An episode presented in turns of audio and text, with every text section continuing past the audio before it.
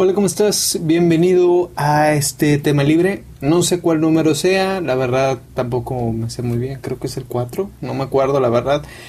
Eh, te quería platicar, como ya te he dicho en varios episodios antes, estos me llenan un poquito más porque me siento más libre de expresarme, eh, como que tratar de hablar sin tanto tapujo. Entonces, pues bueno, no, a veces digo unas cosas me extrañas. Y este episodio, como le hice en el título, voy a hablarte de la política. Antes de que pienses algo, eh, yo soy mexicano y en ningún momento apoyo a algún partido político, a alguna persona directamente, nada nada realmente. Yo no me mantengo en esos temas, estoy fuera de ellos. Y justamente es así con lo que quería iniciar este podcast.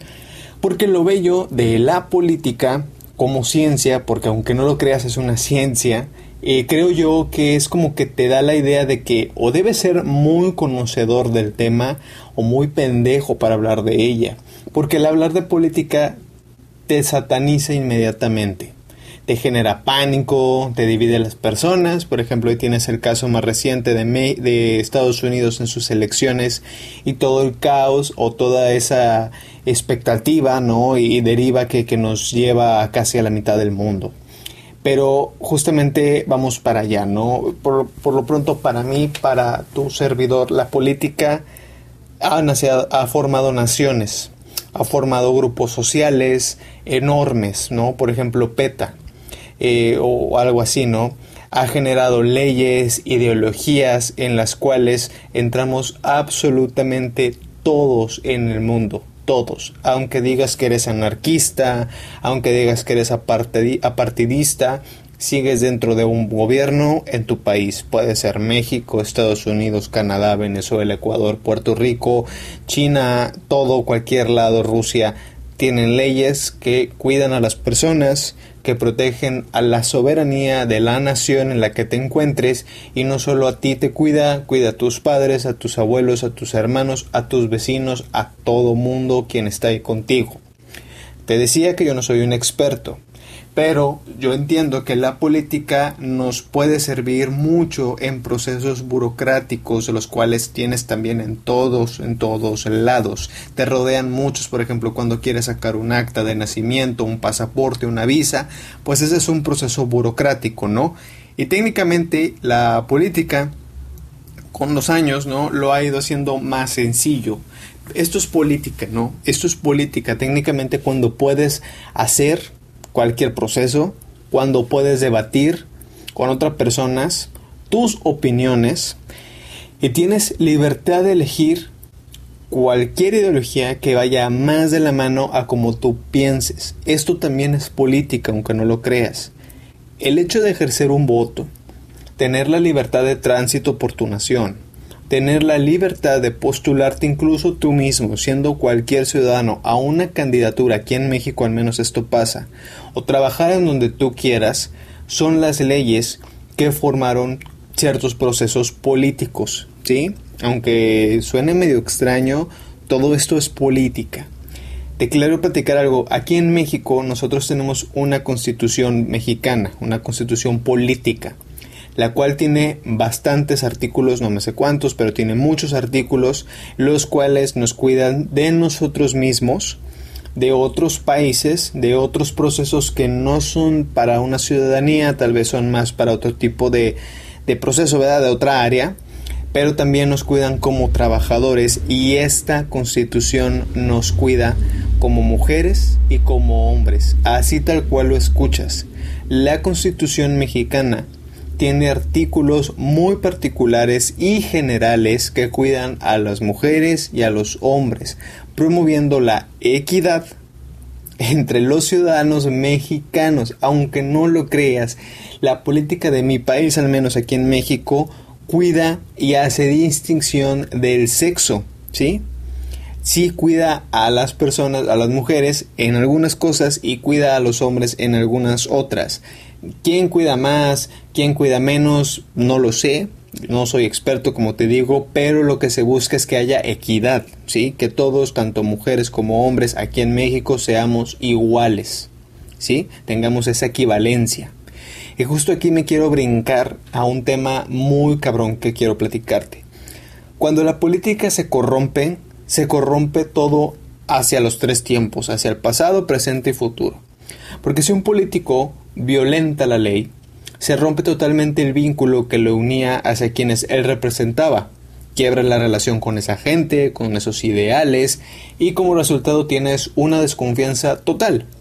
Desconfianza en lo que hizo anteriormente porque te preguntabas pues que estaba ganando, desconfianza en lo que hace actualmente, preguntándote por qué está haciendo esto y preguntándonos a futuro qué va a hacer o qué está ganando, ¿sí?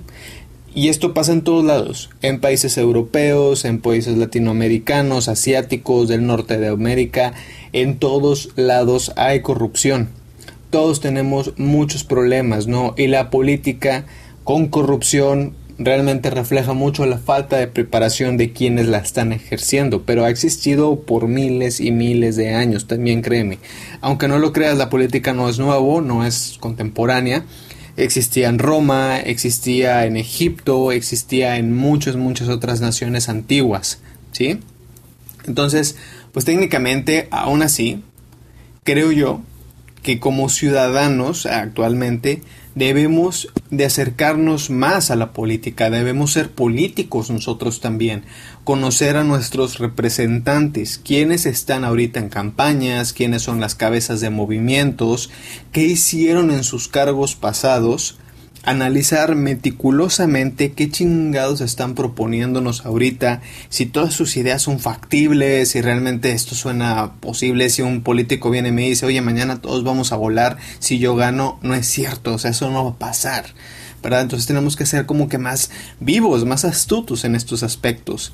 Y esto, como te digo, o sea, no solamente debe aplicarse a una política de gobierno, debe también aplicarse a las políticas de grupos sociales quiénes están encabezando movimientos, quiénes están en la cabeza de los movimientos feministas, quiénes están en la cabeza de movimientos de sindicatos, quiénes están a la cabeza de movimientos que promueven paros de otro tipo, quiénes están en la cabeza de cosas literalmente de, de la salud. O sea, realmente hay tantas, tantas, tantas vertientes, tantos grupos sociales que tenemos que investigar también quiénes están allí qué grupos estamos, eh, quiénes están detrás de estas grandes masas, ¿verdad?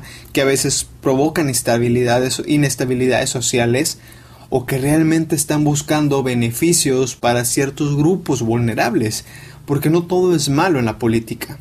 La democracia, las dictaduras, los estados de derecha, los estados de izquierda, estas son solamente formas en la que política, creo yo, está pasando. Mayormente vivimos en democracias o en países que quieren ser democráticos, pero pues a veces les falla. Dentro de todos los países que, te digo, ¿verdad? Pues la política va a existir en mucho tiempo, o sea, va, va a siempre existir, creo yo. Entonces, la clave para solucionar todos los problemas es realmente que seamos políticos, nosotros, tú, yo, todos quienes estamos ahorita aquí y no. Empezar a cuestionarnos, a mirar a las personas, como te digo, que están arriba, que tienen un supuesto poder, a realmente analizar las ideas de esos grupos sociales a los que pertenecemos o considerar si son los más adecuados para nosotros mismos. Aunque suene muy muy muy mal lo que te voy a decir, la política sí beneficia ciertos grupos de personas nada más, no a todos. Porque, bueno, dicen, o sea, en un diálogo alguien tiene que ceder. En una discusión, en una negociación, uno sale ganando, uno sale perdiendo. Aunque se busque la equidad, aunque te digan que va a haber estabilidad y todo eso, no siempre. Siempre hay un grupo de personas que sale más beneficiado. Aunque no lo creas, eh, esto no es para mal. Créeme que no así debe funcionar. De hecho, todo hecho político tiene un fin, ¿sí? Así que asegúrate que si tú el día de mañana estás participando o vas a participar como ciudadano o como lo que sea, ¿verdad? En un proceso político, sea tu elección la más adecuada para ti y para la sociedad con quienes estás rodeado, ¿sí?